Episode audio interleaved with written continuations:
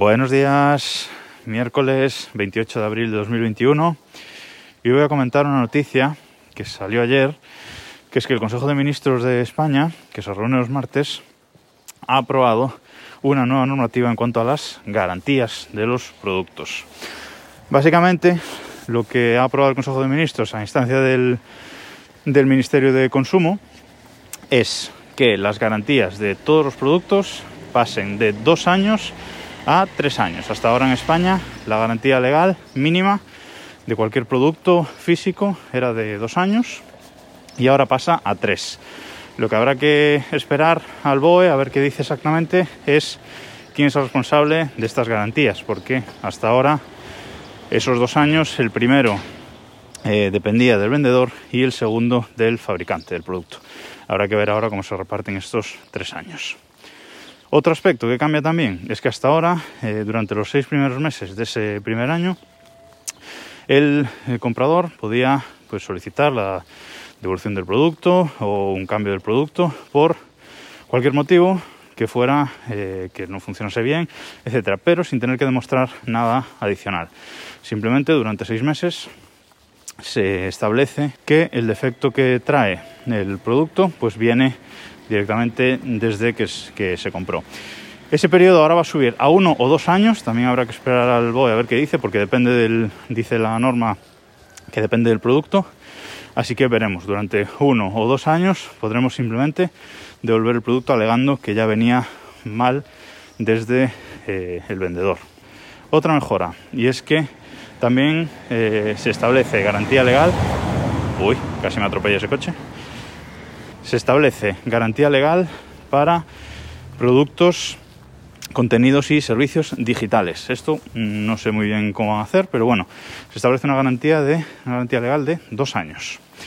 Dice la norma que quedan excluidos los programas libres y de código abierto. Y en cuanto a los servicios digitales, os voy a leer exactamente el párrafo de la noticia que yo he leído, porque es eh, curioso lo que pone. Dice, sobre los servicios digitales ha indicado que serán todos los que permitan la creación, el tratamiento, el acceso o el almacenamiento de datos en formato digital. Esto incluye los software de intercambio de vídeos y audios y otro tipo de alojamiento de archivos, el tratamiento de textos o los juegos que se ofrezcan en el entorno online, las redes sociales, el correo electrónico en línea y los servicios de mensajería instantánea. Curioso, curioso, no sé cómo van a grabar esto con, con garantía, pero por supuesto es una protección más para el consumidor. Y por último, que esto es muy interesante, aumenta de 5 a 10 años el periodo en el que los fabricantes tienen que tener obligatoriamente piezas para que se puedan reparar los productos eh, físicos. Hasta ahora, una vez el fabricante dejaba de fabricar y vender un producto, tenía que tener piezas de recambio durante solamente 5 años, con lo cual, si después de 5 años te encontrabas con un problema, seguramente no habría forma de encontrar piezas para repararlo, tendrías que andar buscando un equipo viejo de segunda mano para quitarle piezas, etc. Ahora ese periodo se aumenta a 10 años y la verdad es que creo que está muy bien. Porque, por ejemplo, y me lo llevo a mi terreno, en los Macs, ¿vale? Los Macs eh, suelen durar más de 5 años. El mío que cambié recientemente, pues ya sabéis que tenía 7 años. Pero bueno, mucha gente pues tiene sus iMac, etcétera, durante más de 10 años. Y si de esos 5 a los 10 años había algún problema, pues había que buscar un equipo de segunda mano. Por ejemplo, yo tenía un problema en ese Mac que cambié, que eran las patas, las cuatro patas que traía el, el MacBook Pro por debajo, pues se acababan aplanando y rompiendo.